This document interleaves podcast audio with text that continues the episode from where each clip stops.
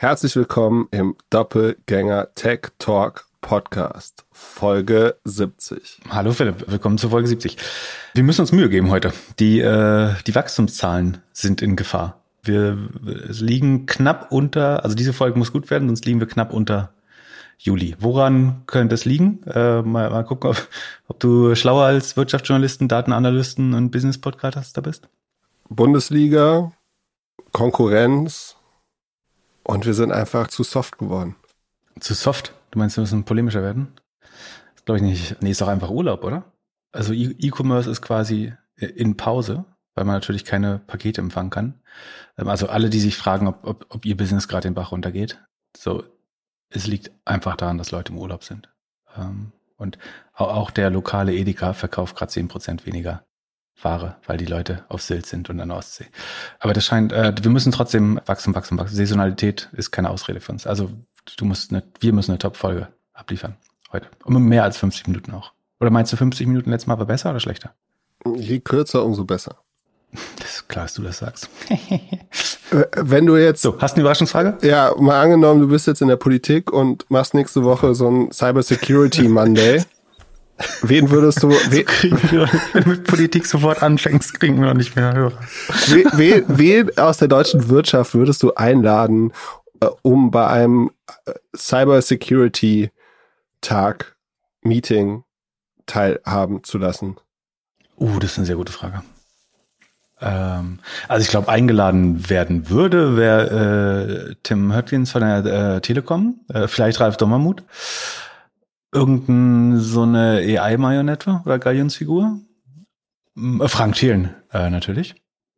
Und wer würde noch eingeladen werden? Was würden, Äh, SAP, SAP bestimmt, äh, SAP äh, äh, Chef, äh, auch der neue CEO. was mit eins und eins? Wen- Das ist ja Ralf Dommermuth, United Internet. Achso, Entschuldigung. Ähm, genau, das wären wahrscheinlich die, die eingeladen werden würden.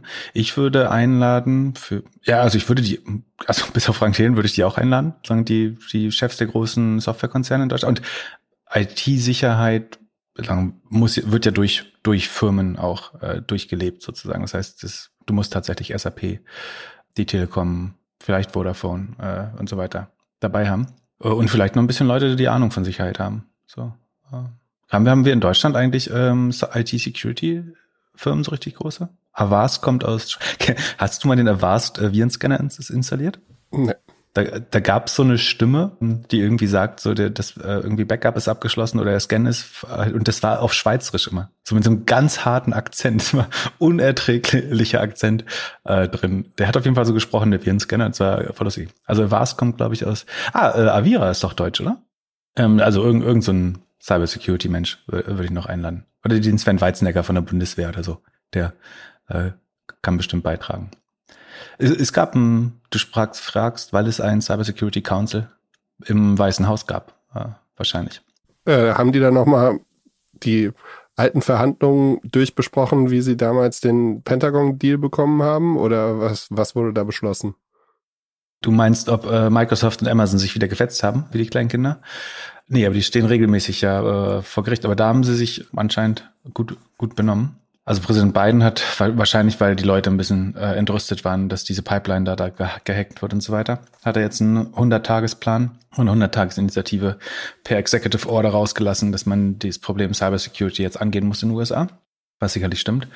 Hat dazu so hauptsächlich die GAFA und Tech-Leader eingeladen. Und die haben sich dann, also um das zu unterstützen, und ich glaube auch so ein bisschen, um sich an das, äh, an die Regierung ranzuschmusen, dann großspurig Announcements gemacht. Ich kann mal vorlesen. Also Apple will establish a new program to drive continuous security improvements throughout the technology supply chain.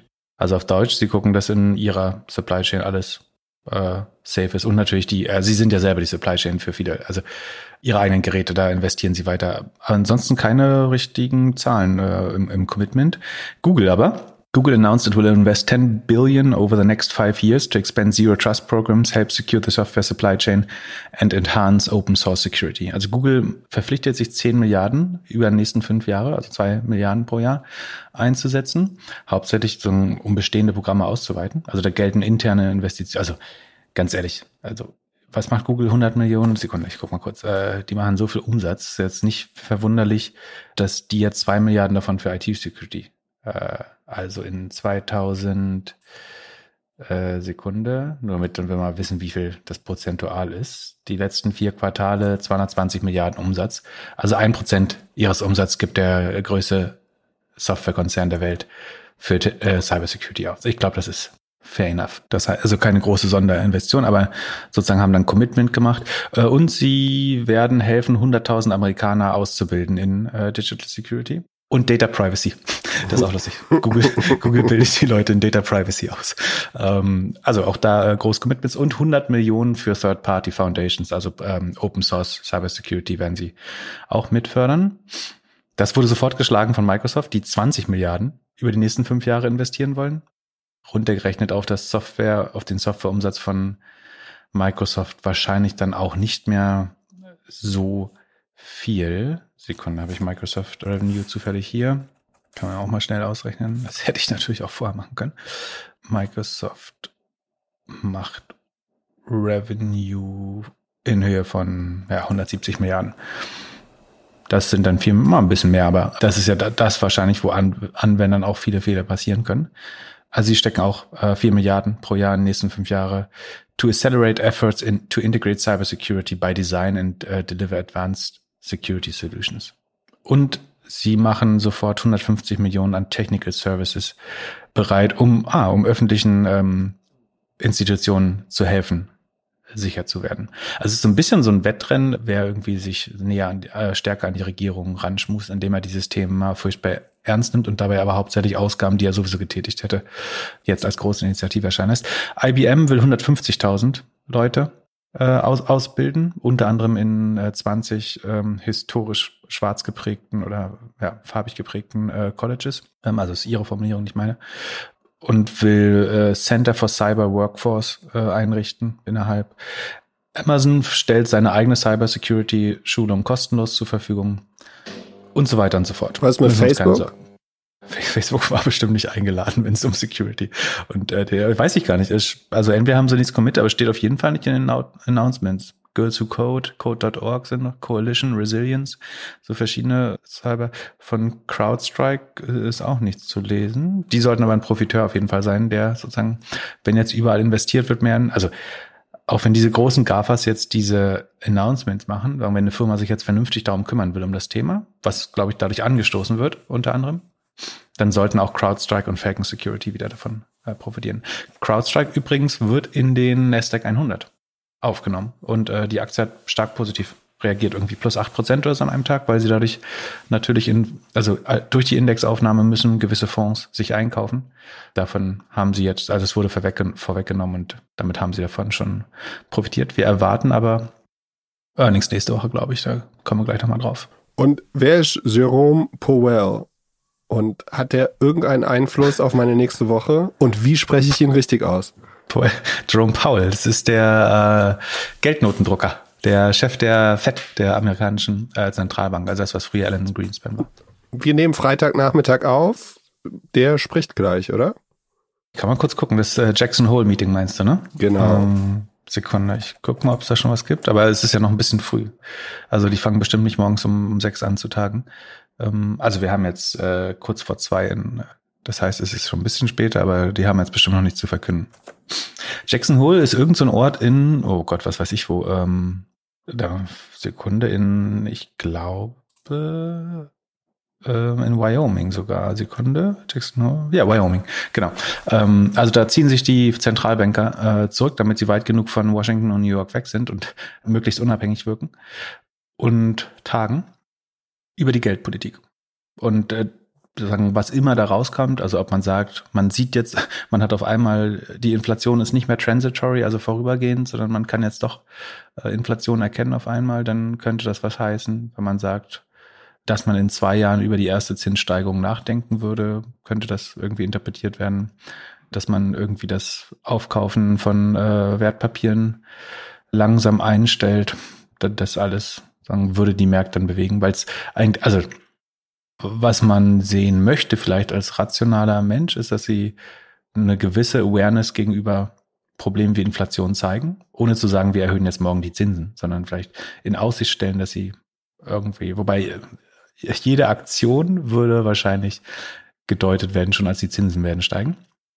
Und äh, dann könnte es heißen, deine Tech-Aktien leiden äh, darunter, weil die zukünftigen Gewinne, mit denen da gerechnet wird, die werden ja mit dem Marktzins abgezinst und wenn der jetzt steigen könnte erstmals wieder, dann wird diese Rechnung einfach unvorteilhafter, je länger die Gewinne einer Firma noch in der Zukunft liegen. Beziehungsweise Aktien insgesamt äh, sagen, wirken dann erstmal unvorteilhafter, weil auch natürlich der Alternativzinssatz, also was du für sicheres Geld bekommst. Im Moment musst du ja anlegen, weil ansonsten dein Geld kalt enteignet wird.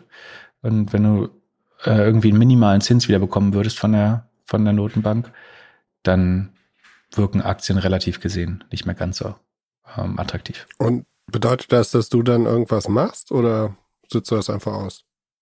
Für mich ist das ein, äh, eine, ein ja, externer Effekt, wenn man so will. Also ich, das betrifft einen natürlich, aber das ändert nicht meine Strategie. Also ich schiebe da nichts in Staat. Also ich finde Aktien auch sozusagen bei, bei höheren Zinsen weiterhin attraktiv. Natürlich sind die Bewertungen, also wirken dann noch übertriebener, wenn der Marktzins sich jetzt verändern würde. Aber gleichzeitig ist das Risiko-Return-Verhältnis bei Aktien ist ja genauso ähm, ver verzerrt eigentlich. Also du trägst mehr Risiko, aber das Risiko ist wiederum beschränkt, weil irgendwie Firmen in der Regel wenn sie groß genug werden, ausgebildet werden von der Politik. Also du eigentlich musst du als Aktionär kaum noch mit dem Risiko des Totalverlusts, also außer bist in China, aber oder investierst in China, aber du musst kaum noch mit dem Risiko des Totalverlustes deines Geldes, zumindest wenn du nicht in Optionsscheinen oder CFDs oder so rumzockst, rechnen, weil die großen Firmen eigentlich alle rausgebildet werden. Sollte der Aktienmarkt sinken, würde Jackson Hole oder die, sagen, diese die fährt auf jeden Fall sofort. Also wenn Sie jetzt das Tapering beginnen, also dass Sie sagen, vor, also eine leicht restriktivere Geldpolitik anfangen, also wir würden nur sagen, Sie stellen die Anleihekäufe langsam ein oder erhöhen oder planen den Zins über die nächsten 24 Monate um äh, irgendwie 25 bis 50 Basispunkte zu erhöhen, dann würden die Aktien wahrscheinlich einbrechen. Und jede Wette in den nächsten in zwei Wochen danach würde die Fed sofort sagen, äh, wir nehmen das zurück oder wir, wir haben das im Auge und sind auch bereit, den Zins nochmal zu senken oder das äh, einzustellen. Ähm, und auch das sichert eigentlich lang, also sichert nicht, aber so, du, du bist als Aktionär besser geschützt, als das, das normale Risiko-Return-Verhältnis von Aktien normalerweise unterstellen würde, würde ich sagen. Also ich krieg die Downside mitversichert vom Staat oder von der Fed äh, und von der Upside pro, pro, ähm, profitiere ich weiterhin voll und ganz. Äh, und das dient allen Leuten, die Aktien haben, also hauptsächlich den reichsten Menschen äh, der Welt. Glaubst du, wir würden davon profitieren, wenn wir Transkripte hätten in unserem Podcast? Äh, ja, das könnte halt. Äh, ach so, ähm, ich habe ja ein paar Content-Seiten erstellt für. Übrigens, ich habe ein paar, ja, ein paar Content-Seiten erstellt für für unsere Domain, um so, so eine Art Glossar zu machen. Das sind, äh, die sind alle schon in die Top 10 unserer meistbesuchten Seiten eingestiegen, ähm, was auch klar ist, weil wir ja keine anderen Content-Seiten haben. Okay, das war Quatsch. Ähm, das könnt, würde hoffentlich neue Hörer bringen, vielleicht. Es war lustig, ich war auf einer SEO-Konferenz am, äh, nicht am Wochenende, vorgestern und äh, habe mich mit dem Organisator unterhalten von der, von der Campix. Und äh, da besteht erstaunlich wenig so Klarheit darüber, dass man auch ohne Text-Content, also das Audio so auch das nächste Level ist und dass das auch Audio indizierbar wird und dass man auch über Audioreferenzen zu anderen Audiomedien machen kann. Also nicht so klar. Also da, da, da habe ich die Transkriptfrage nämlich auch mehr oder weniger gestellt bekommen oder sagen, wo, wo der Text denn dazu ist und so weiter. Aber die SEO-Szene ist doch sehr textlastig äh, verortet. Aber warum die Frage? Ich habe eben ein bisschen mit Fiverr und Upwork gespielt und habe mir so äh, durchgelesen, was man da so, also den Unterschied, wir wurden in der Community gefragt, ob wir mal Fiverr und Upwork uns anschauen könnten. Und das sind ja Freelance-Marktplätze, wenn man es so möchte. Wenn man sich Similar Web anguckt, dann äh, sieht man relativ äh, klar die Verteilung von Leuten, die in Amerika, England, Kanada sitzen und äh, gerne günstige Freelancer hätten, die dann beispielsweise in Indien sitzen. Also ist, die, die Karten sind, man sieht ja dann so visualisiert, wo die Nutzer sitzen. Mhm. Und bevor man den Unterschied so sieht äh, von den beiden Produkten, habe ich mir gedacht, frage ich doch mal an und habe jetzt mal links und rechts ein bisschen angefragt äh, für ein deutsches Transkript. Also ein so, deutsches Transkript? Ja, so in unser pra Was zahlst du pro Stunde? Ja, für unsere zwei Stunden wären das so 300, 350 Euro. Was? Und ähm, ja, wenn wir so, Also wenn, ich meine, das, das, das, ich, ich weiß ja inzwischen, dass das äh, wert wäre oder dass es so viel Arbeit braucht. Äh, Was mich wundert ist, warum muss ich denn noch zu dem Marktplatz gehen, wenn das ist ja mehr oder weniger was, was man auch sonst. Na gut. ja, äh, wenn wir auf Englisch aufnehmen würden, wäre es wahrscheinlich deutlich günstiger. Ja, das ist ein Riesenproblem, dass wir das mit den Kolonien äh, nicht gut gemacht haben. Und, und sonst ist es halt, also, also Fiverr fühlt sich so an wie so ein Online-Shop, äh, mit dem man halt verschiedene Services kaufen kann. Also klickst da durch, sagst, du möchtest Transkript auf Deutsch, dann sagst du, okay, wie lange das dauert und zack, zack, zack, klick, klick, klick, wie wenn du eine Hose irgendwie im Online-Shop kaufst. Bei Upwork ha hatte ich so ein etwas anderes User-Erlebnis. Da äh, wird eher noch mal so mehr gefragt. Man sieht auch, also wenn man sich dann so einliest, sagt man, hat die neue CEO von Upwork gesagt, sie konzentrieren sich mehr auf Fortune 500 Kunden, also auf größere Kunden. Und da scheint auch mehr Produkt dafür zu sein, also dass man da wirklich irgendwie langfristige Freelance-Mitarbeiter haben möchte. Bei Fiverr, die waren ja so die, das israelische Startup mit so ein bisschen der, wahrscheinlich den Erfindern des Gigs, die wollten ja alles für fünf Euro anbieten und dann so einen schnellen Gig machen.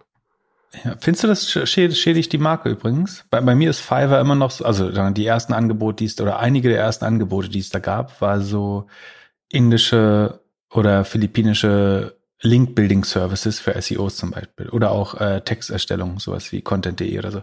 Und das war dann tatsächlich irgendwie, ich schreibe dir eine A4-Seite Content für fünf fünf Dollar oder ich, ich baue dir 100 Links aus Katalogen für fünf Dollar.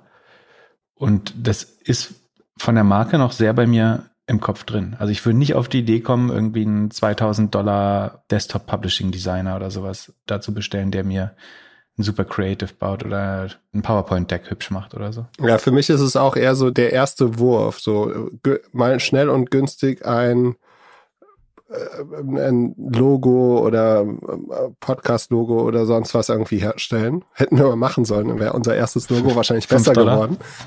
Äh, und Fiverr hat ja auch mal so ein, Amazon hat Fiverr ja auch mal verklagt, weil sie meinten, dass über Fiverr die ganzen schlechten Ratings reinkommen. Also, dass dann Leute auf äh, Fiverr genutzt haben, um Konkurrenten die Produkte schlecht zu bewerten. Äh, das ist lustig, weil Amazon hat ja Mechanical Turk, was ein sehr ähnliches äh, Produkt ist, oder? Äh, ja. Gehört, gehört Mechanical Turk nicht zu Amazon? Ich glaube.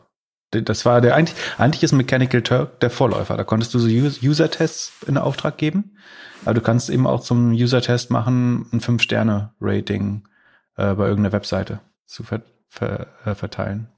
Ja, und, und ich habe gelernt, es gibt äh, Zoom Video Conferencing Freelancer. Ich weiß nicht ganz genau, was die machen, ob die einem dann helfen, die, die Webcam anzuschalten, aber es gibt auf jeden Fall verschiedene Job Description, von der, den mir noch nicht so, die mir noch nicht so geläufig waren. Meine, und das sehe ich auch irgendwie so als größte Gefahr für diese Marktplätze ist, bei mir, ich habe es einmal gemacht für ein Design und habe das, es ging dann relativ schnell und so und man ist ja dann auch relativ schnell happy mit dem Ergebnis, wenn es nicht so teuer ist oder man nicht so viel Interaktion da haben möchte.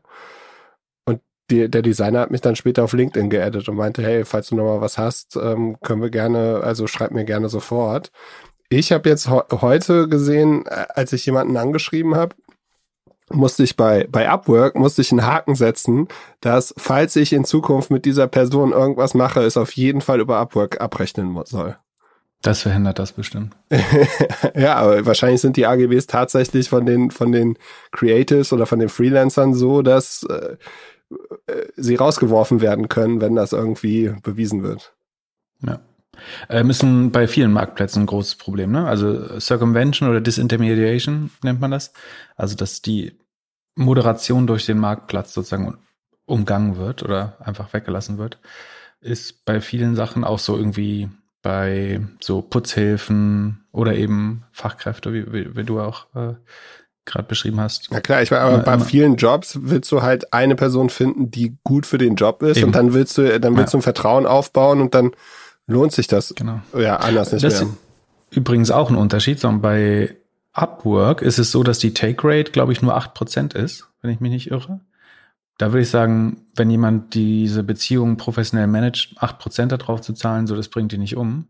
Bei Fiverr ist es, glaube ich, lass mich checken, ich glaube 27, 27,8 Prozent. So, da muss man sich schon fragen, ist ja, äh, das heißt, du kriegst eigentlich äh, ja 30 Prozent weniger als, beziehungsweise zahlst 50, du zahlst eigentlich fast 50 Prozent mehr oder 45 Prozent mehr, als du äh, an Leistung bekommst, wenn du so willst. Und das muss man sich dann schon fragen, ob da eine Take Rate äh, von, von 28 Prozent angebracht ist, würde ich sagen, kriegst du bei Upwork wahrscheinlich besseres Value for Money.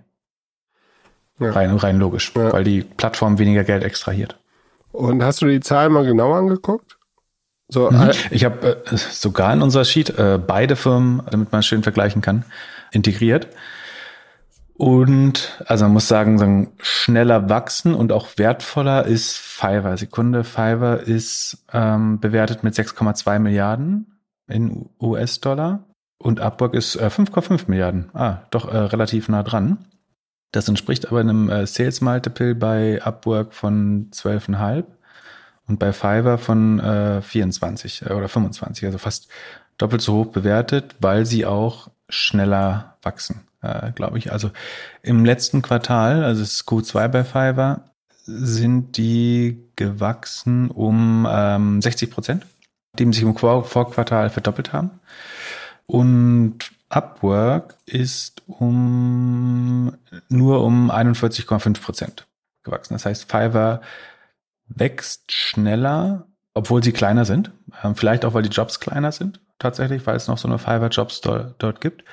Aber es wächst dynamischer, es hat eine höhere Take Rate äh, und damit einen höheren Gross Profit auch. Genau, die Gross Profit Margin von Upwork ist, also der Rohertrag, der da rausgemacht wird, ist aus 3, ist 73 Prozent, während er bei Fiverr ähm, 83,4 Prozent ist. Also durch die höhere Take Rate. Also Take Rate ist, wenn du 5 Euro bezahlst, kriegt Fiverr über 1 Dollar oder eigentlich 1,30 Dollar äh, oder so davon. Bei Upwork sind es dann eben nur 40 Cent äh, die sie bekommen. Dadurch äh, muss die Gross Margin schlechter sein, letztlich. Genau, und äh, wir können es ja anhand der Rule of 40 vergleichen. Also Fiverr wächst mit 60 Prozent und der Operating Cashflow ist äh, 24,7 Prozent. So, damit haben sie im Moment eine sehr gute Rule of 40 von 84 Prozent. Das ist sehr gut. Im Vorquartal war es, oder in den letzten drei Quartalen war die aber über 100 sozusagen. Deswegen Fiverr ist ein bisschen, war zwischendurch ein krasser Highflyer. Hat sich auch eine die, der Aktien, die ein bisschen spät äh, rausgefunden wurden als klare Corona-Gewinner. Also wer das früh erkannt hat, der konnte damit gut Geld machen. Hatte drei exorbitant gute Quartale mit 100% Wachstum. Die Aktie hat sich irgendwie verzehnfacht, oder? Über Corona. Mhm. Bestimmt, genau. Und jetzt, also durch dieses anziehende Wachstum kriegt es dann natürlich ein Growth Multiple. Also du kannst jetzt sagen, der Umsatz hat sich ja nur verdoppelt. Warum äh, verzehnfacht sich die Aktie? Aber weil man halt sagt, sie kommen dann auf einen Growth Trajectory, also auf einen Wachstumskurs, dann rechnet man das halt sehr weit voraus und rechnet mit, mit weiterem Wachstum und deswegen verzehnfacht sich dann die Aktien, Aktie. Und dieses Wachstum hat sich jetzt halt ein bisschen verlangsamt. Also sie sind halt äh, nur noch, haben sich nicht mehr verdoppelt, sondern nur noch mit 60 Prozent gewachsen und dann zum Vorquartal sogar nur relativ wenig oder kaum gewachsen. Und sie haben den Ausblick angepasst nach unten, haben beide Firmen übrigens. Äh, und deswegen kommen die jetzt wieder so ein bisschen runter. Und es ist jetzt natürlich super schwer zu erkennen, was davon Corona-Sonderkonjunktur war. Also, dass Leute aus purer Verzweiflung diese Services mal ausprobiert haben und wie viel der Kunden jetzt dauerhaft damit arbeiten werden. Ähm, da habe ich, weiß nicht, habe ich jetzt auch keine echte Meinung zu, ehrlich gesagt. Genau, bei Fiverr noch eine Super Rule of 40. Die könnte aber, also nächstes Quartal wird es eigentlich. Ich würde jetzt wahrscheinlich, also wenn ich mich entscheiden müsste, würde ich wahrscheinlich skeptisch sein für Fiverr. Warum? Weil das Q3, was jetzt als nächstes reported wird, aber es ist erst in drei Monaten soweit, das ist der erste Vergleich mit einem brutal guten Corona-Quartal. Das ist vor allem der Vergleich mit äh, Freelancer machen Urlaub und machen weniger Jobs. Meinst du? Vielleicht, ja, ja, ich glaube schon, dass in den nächsten drei, also wenn jetzt nicht. Äh, ich denke, die können eh Work from Anywhere ja. so machen. Meinst du, die ja? schalten nicht mehr ab?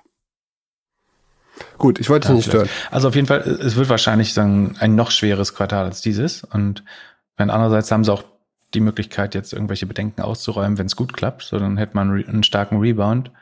Ich würde vermuten, dass es jetzt eher nochmal ein schweres Quartal wird. Gerade sagen. Wer aber an das Modell glaubt oder an die, an die Kundenerfahrung, der muss deswegen jetzt nicht die Aktie verkaufen. Also es ist auch nur, ja, ich liege die ganze Zeit falsch. Ne? Also es kann falsch sein, aber der, der Vergleich wird nicht einfacher, weil sie jetzt mit dem stärksten Quartal von Wachstum her, was sie bisher hatten, äh, verglichen werden im nächsten Quartal. Und Upwork, da schauen wir auch mal, die liegen bei der Rule of 40 nur bei 48 äh, Prozent. Also die wachsen mit 41,2 und deren Non-GAAP Adjusted EBITDA, auch schön.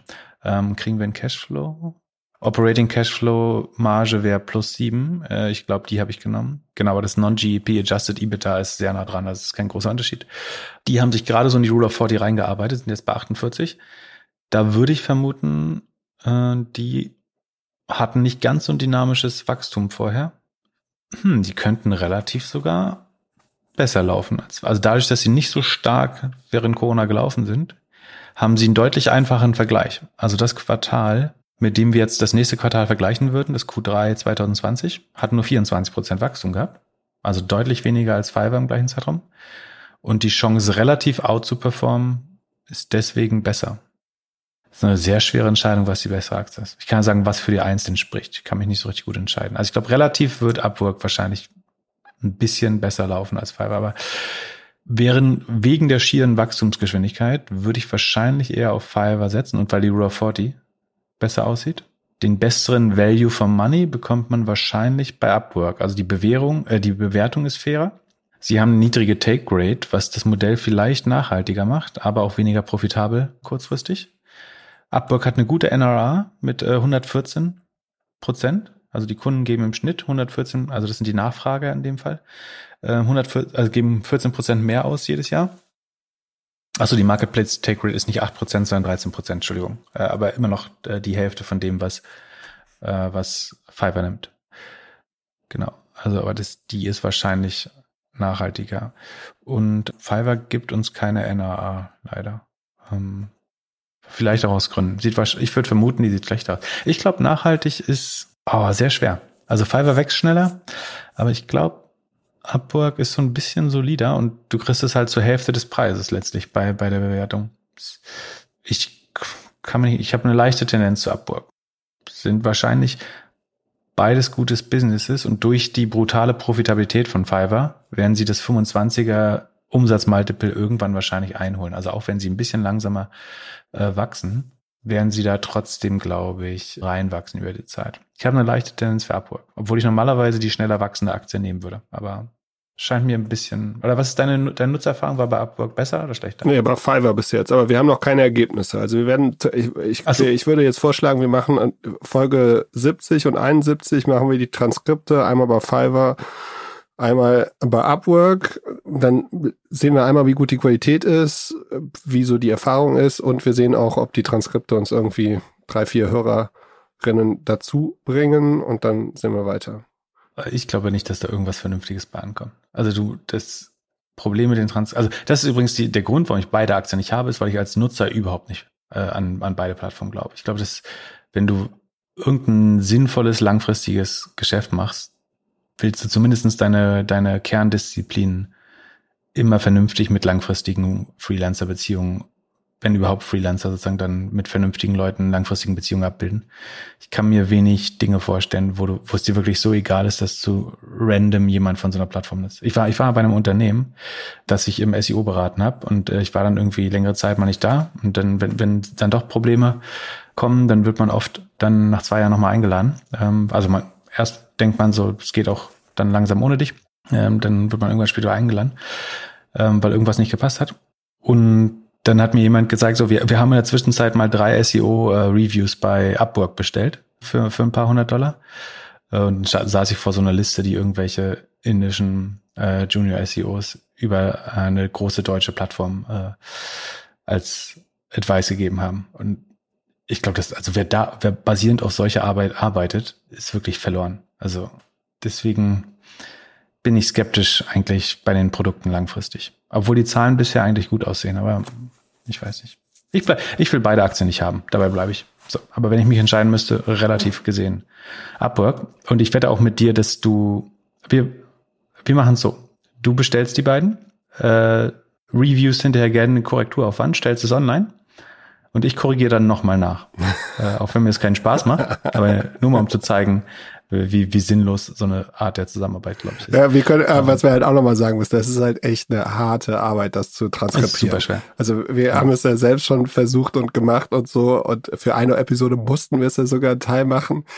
Das kostet echt Zeit, wahrscheinlich viermal, also der, so die Folge, ich würde sagen, für zwei Stunden Podcastaufnahme braucht man acht Stunden, um es vernünftig, ja, vernünftig zu, zu machen. Also genau. Also es ist schon echt eine, eine harte also, Arbeit. 350, 350 Euro, Moment mal 20 Tage. Das ist ähm, eigentlich ganz gutes Gehalt. Also wer, wer Full, Fulltime Transcriber werden will und mit viel Denglisch, Anglizismen, Fachtermini auskommt, äh, da darf sich gern bewerben. Aber sagen, nicht der Illusion unterliegen, dass man es in weniger als acht Stunden schafft. Wobei, wenn die Folgen kürzer sind, dann schafft man es in der Hälfte. Ja, Bewerbung an podcast.doppelgänger.io. Ja.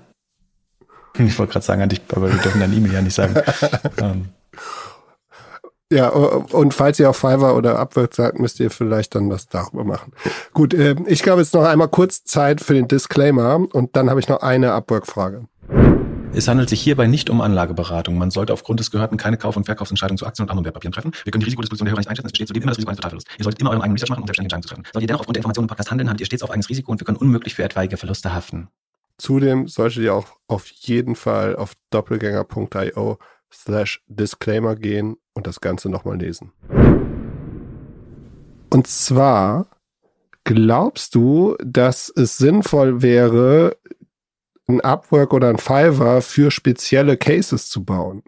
Also es gibt ja diese die schöne Geschichte des Internets. Früher war alles auf Craigslist und dann gab es verschiedene Seiten, die das abgesondert haben. Also beispielsweise ein Airbnb oder so oder ein eBay oder oder oder.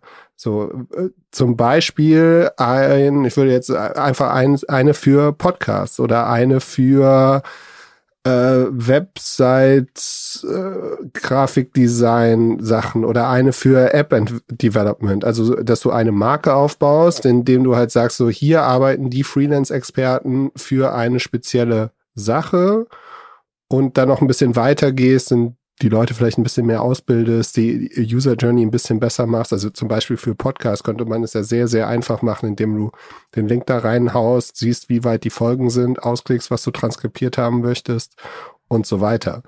So, glaubst du, dass da, da vielleicht der ein oder andere Competitor in den nächsten Jahren anwachsen könnte? Ich glaube, dass das eine sehr gute Frage ist. Also es ist eigentlich die äh, Verticalization of Gigwork, wenn, wenn genau. So, so willst. Ähm, der Vergleich zu, zu Craigslist erscheint auch sinnvoll.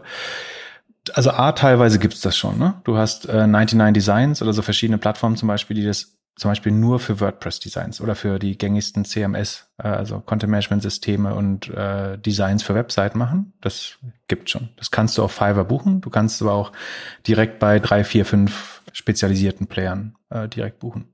Es gibt auch zum Beispiel für für Retail oder oder auch Gig oder also äh, Rider oder also sowohl für echte Gig-Ökonomie als auch für für Zeitarbeit, zum Beispiel Zen-Job macht sowas zum Beispiel, dass du sagen, du brauchst jemand, der die Urlaubsvertretung in deinem Ladengeschäft macht oder Eiskugeln verkauft in einer Gelateria oder was auch immer, so dann kannst du die ja auch schon äh, über so Plattformen teilweise spezialisiert bestellen.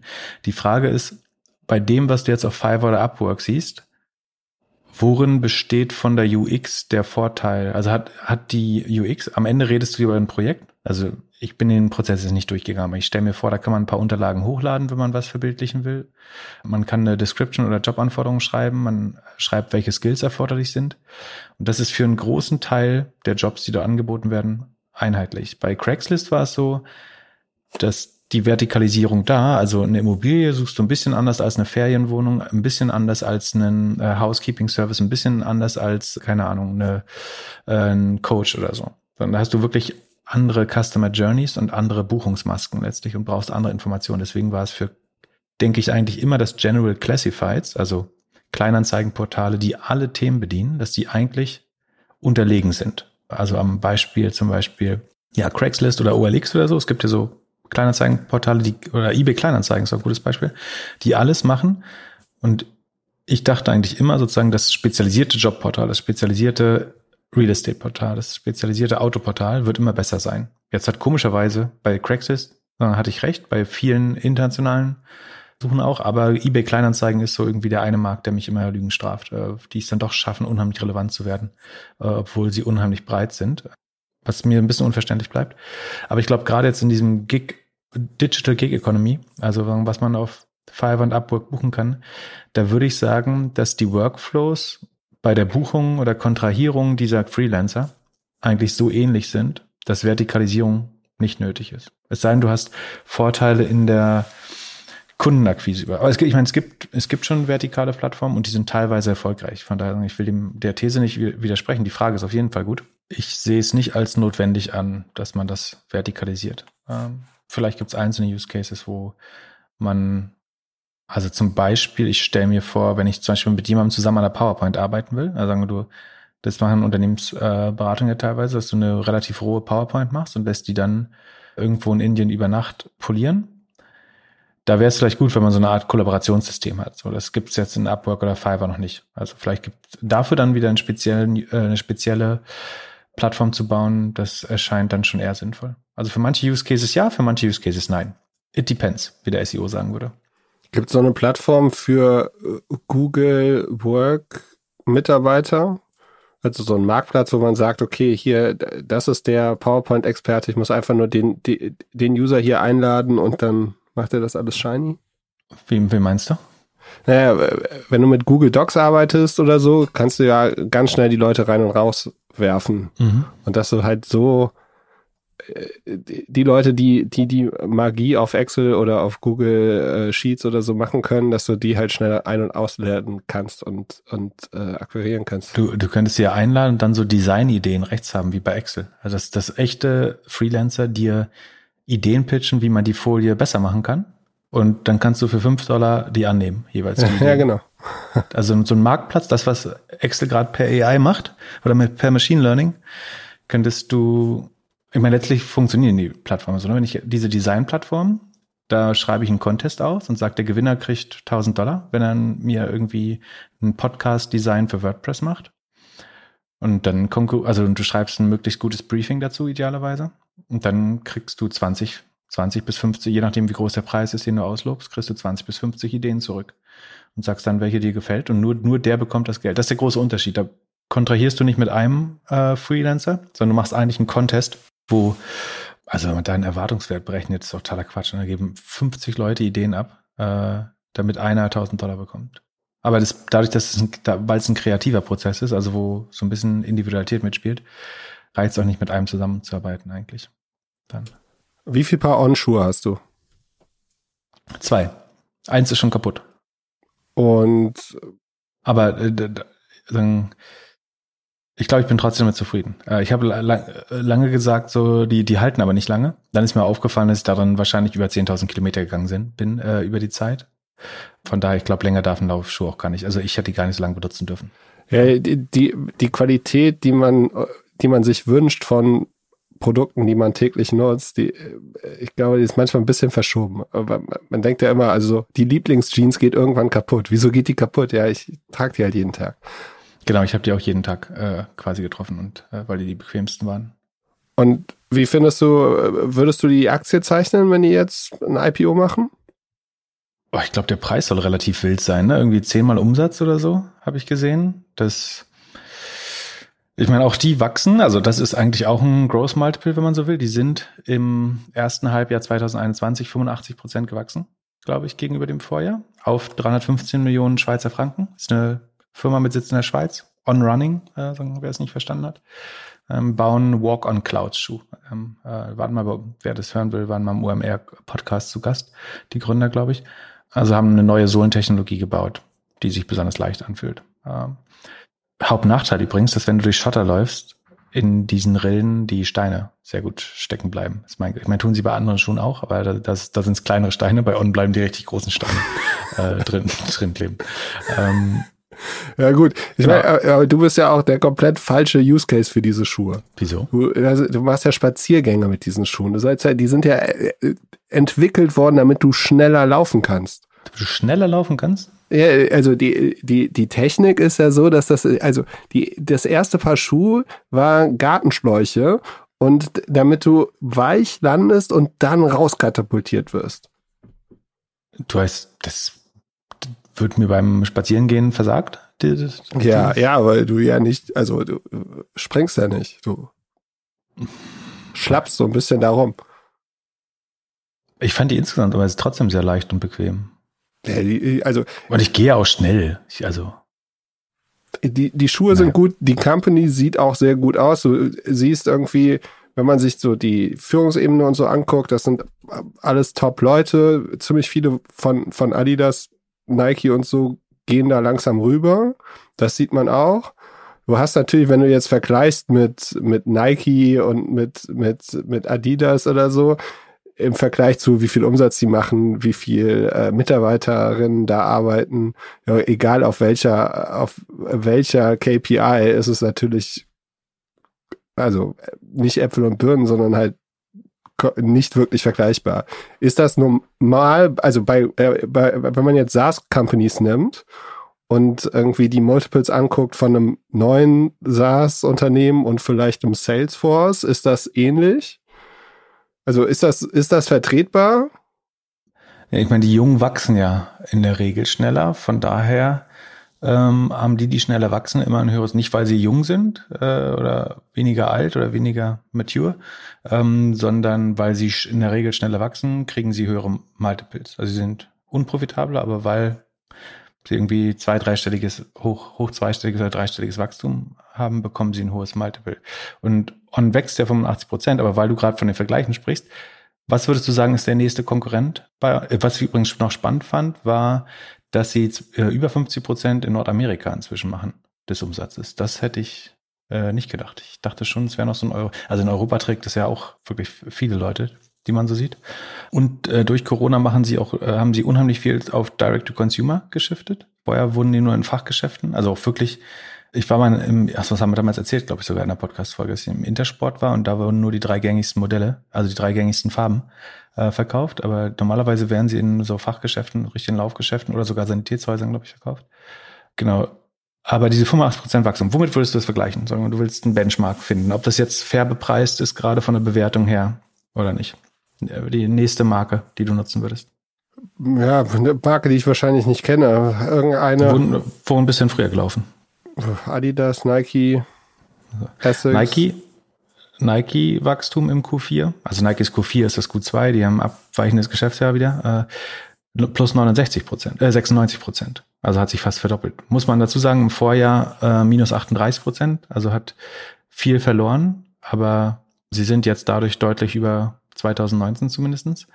Aber diese 85 Prozent im äh, letzten Halbjahr sind ein bisschen irreführend, weil Dazu müsste man jetzt sehen, wie schlecht das H1 2020 für, ähm, also ich hätte lieber den Vergleich zum H1 2019 bei On, ehrlich gesagt, weil sagen, die wurden damals auch noch viel in Fachgeschäften verkauft. Ich glaube nicht, dass sie so stark geschrumpft sind wie Nike, ehrlich gesagt. Vielleicht sind sie sogar knapp gewachsen 2020 im ersten Halbjahr. Aber diese 85 Prozent, wie gesagt, im Vergleich zu Nike 69 Prozent Wachstum. Und ansonsten, ich würde sagen, Brooks ist, kennst du Brooks? Ja. Die sind, glaube ich, also es sind vorher so die hochspezialisierten Laufschuhe eigentlich gewesen, glaube ich, die auch plus 75 Prozent äh, im Q2 gemacht haben auf 850 Millionen Umsatz äh, 2020. Und weißt du, zu wem Brooks gehört? Lustigerweise? Sag. Äh, Warren Buffett Ach, gehört äh, Brooks. Ja, Brooks äh, wohl gehörte zu, ich glaube, Russell Athletic und Russell Athletic wurde von Fruit of the Loom gekauft. Und Fruit of the Loom gehörte Berkshire Hathaway. Und es gibt sogar einen Berkshire Hathaway Schuhe bei Brooks Running. Kann man online kaufen. Good Value for Money, logischerweise. Auf 110, also kann man 20% Discount bekommen und für 110 Dollar kann man einen Berkshire Hathaway Schuh äh, bei Brooks bestellen. Gibt's da noch eine ich, also, Packung Ketchup dazu oder? eine Coca-Cola.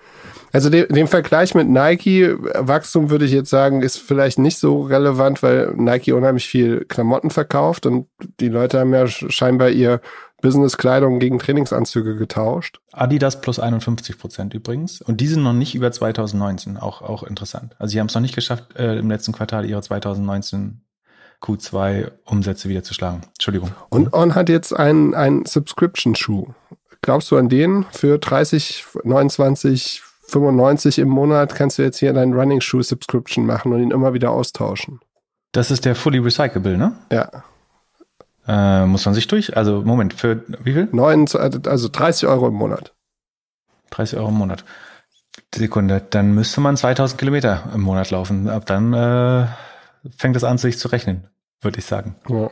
Also ist bestimmt so rational, aber ähm, also es kommt drauf an, wie viel du läufst äh, im Monat. Aber ich finde, dass dieser ganz komplett re recycelte, glaube ich. Von, von der Idee her finde ich es ganz lustig. Äh, und Roger Federer ist, startet auch in On-Schuhen, glaube ich. Der hat ja seinen, sein, wie heißt das, Collabo, Collaboration Schuh äh, mit On, den Roger oder The Roger heißt er, glaube ich, ne? Ja, das ist auch meine, meine Prediction für dieses Jahr. Ich glaube, dass LVMH den Laden, äh, also ein paar Anteile haben wird, weil der Gründer so ein Fan ist von, von Roger.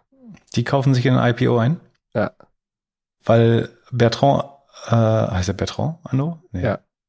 Arnaud Bertrand. Oder? Ja. Äh, nicht, äh, der heißt nicht Bertrand. Äh, Bernard äh, Arn Bernot. Ja, Bernard. Bernard Arnaud. Nee, auch nicht. Sekunde. Bernard Arnaud. Bernard Arnaud, so. Ähm, der kauft sich Onschuh, sagst du?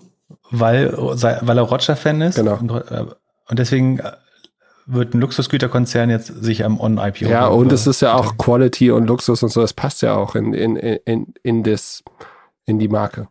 Ist Quality und Luxus? Weißt du, wer der Trikotsponsor von Roger Federer ist? Ja, hier Uniqlo ich glaube Unikuru spricht man es aus, aber äh, genau, das ist Fast Fashion. Ich würde nicht, also oder Basic, Fast das, Basics. Das stimmt, das habe ich. Das ist jetzt nicht Luxus. Das habe ich auch noch nicht verstanden. Aber, aber die, äh, On ist so ein bisschen, ja, ist die Frage. Aber die sind halt nur über Performance positioniert letztlich. Ich habe äh, ein Bild getwittert von, die haben auch äh, ein paar Testimonials, die man lieber nicht haben möchte, äh, glaube ich. Äh, Achso, und äh, ist te te Testimonials oder äh, Kundinnen? Ja, Kunden kann man hat sich halt nicht aussuchen. Äh, obwohl, äh, pa Patagonia hat ja ein Ski-Resort, glaube ich, oder irgendein Erholungsresort boykottiert. Also sie haben sie nicht mehr beliefert, weil da ein GOP-Fundraiser stattfand. Also da hat jemand für die Republikanische Partei Spenden eingesammelt. Und daraufhin haben sie äh, das irgendwie nicht mehr mit Produkten versorgt. Worauf dann die Konservativen aufgerufen haben, Patagonia zu boykottieren. Und aus dem Boykott wird jetzt ein Boykott. Also Leute kaufen Revenge-artig jetzt äh, Patagonia. ähm, das ist eigentlich die Marke, die du haben möchtest, glaube ich. Sozusagen, dass gewisse Leute, die nicht mehr freiwillig tragen, kommt drauf an, also wenn man sich's leisten kann. Achso, und Adidas baut dieser 4D Forward, kennst du den? Mhm. Ich glaube, das ist äh, klingt so, als wäre es eine sehr direkte Antwort auf und der, also ich glaube, vor die angeblich verwandelt der sozusagen Auftreten in Vorwärtsbewegung. Okay. Also der hat so eine wabenartige Sohle und wenn man damit auftritt, soll angeblich Vorwärtsbewegung daraus entstehen. Wie weiß ich nicht, aber es klingt nach dem Versprechen, was du vorhin erwähnt hast. So, soll ich mich jetzt hier bei Forbes einkaufen? Macht das? Ja, genau, die gehen auch an. Forbes, Forbes geht auch an die Börse. Kriege ich ja, das mit Subscription? Gibt's mal, gibt's irgendwie eine Firma, die mir ermöglicht, dass ich einen Kauf eines Produktes oder eines Service mache und parallel Aktien kaufen kann? Äh, nee, andersrum gibt's äh, Palantir. Da kannst du die Software kaufen und äh, kriegst dann Geld dafür. Aber da, da reden wir gleich nochmal drüber. Forbes, Forbes will, also das Wirtschaftsmagazin will für 630 Millionen. Äh, zusammen mit Vice und wer wollte noch? Äh, irgendeine Publikation wollte doch noch äh, an die Börse. Slate? Nee, Slate ist schon fast kaputt. Naja, also Forbes 630 Millionen äh, plant einen Spec. Pff, weiß nicht, ich glaube jetzt nicht an äh, Print und deren Online-Erzeugnisse finde ich äh, auch nicht sehr gut. Plus, warst du mal hier Forbes 30 under 30 oder in irgendeiner Liste oder sowas? Das ist doch nur Club-Building. Äh, das ist doch nur Link-Building und irgendwie äh, Twitter-Bio-Schlagwort. Äh, genau, also A, ziehst du Traffic dadurch, weil jeder das natürlich gern propagiert. Aber die Frage ist auch, was so eine Liste wert ist, wenn du es dann doch jemandem erzählen musst. Das ist ja nicht der Sinn so einer Liste. Eigentlich würdest du es ja haben wollen, weil jeder weiß, dass du draufgestellt hast. Aber wie auch immer. Und ich, also man kann sich in viele Sachen bei Forbes auch wirklich einkaufen. Es gibt ja zum Beispiel so diesen Forbes Council. Da kannst für 2000 Dollar im Jahr wirst du offizieller Forbes Council. Also es ist angeblich sehr selektiv, aber kostet 2000 Dollar im Jahr. Ähm, und dann kannst du auf Forbes auch publizieren und dann kannst du über dich selber schreiben, dass du der größte, weiß nicht, Podcaster Deutschlands bist. Und dann steht das auf Forbes und dann kannst du auf deine Webseite kleben. Forbes hat gesagt, du bist der größte Podcaster Deutschlands. Ich glaube nicht, ehrlich gesagt, an Forbes. Ich würde eh keine Media Specs, glaube ich, kaufen. Also diese ganzen äh, was, ich glaube, Vox wird immer diskutiert, Vox Media, da wo Pivot erscheint, äh, wird immer. Ah nee, die sind ja äh, The New Yorker jetzt, ne? Ähm, genau, äh, Vox wurde immer diskutiert und Weiß, aber irgendeiner noch, der fällt mir nicht mehr ein, der dritte. Uh, Buzzfeed? Buzzfeed, genau, der war's, genau. Würde ich alle nicht machen, ehrlich gesagt. Konsumiere ich alles auch wirklich irgendwie. Aber ich glaube, jetzt kommt auch so die Welle der, also sagen wir, die, die Specs, die ab jetzt announced werden, das wird so ein bisschen der, der Spec-Winter. Also die Zeit läuft jetzt langsam ab, wo die ersten Specs auch die jetzt finden müssen. Wäre jetzt komisch, wenn die Qualität nochmal deutlich besser wird. Kommt Springer nochmal an die Börse in den nächsten zwei Jahren? Dazu kann ich mich logischerweise nicht äußern. Aber Und das wäre ein bisschen, wieso? Aber es wäre ein bisschen früh vom Zyklus. Aber sagen wir nur aus Erfahrung, nicht aus besserem Wissen. Und äh, Palantir hast du eben kurz angesprochen. Aber Springer hat äh, sich bei Politico, da, das kann man sagen, das ist ja öffentlich, hat Politico äh, gekauft. Da gehörten ihnen vorher, das war vorher ein Joint Venture, wo ihnen 50 Prozent an Politico Europe gehört haben.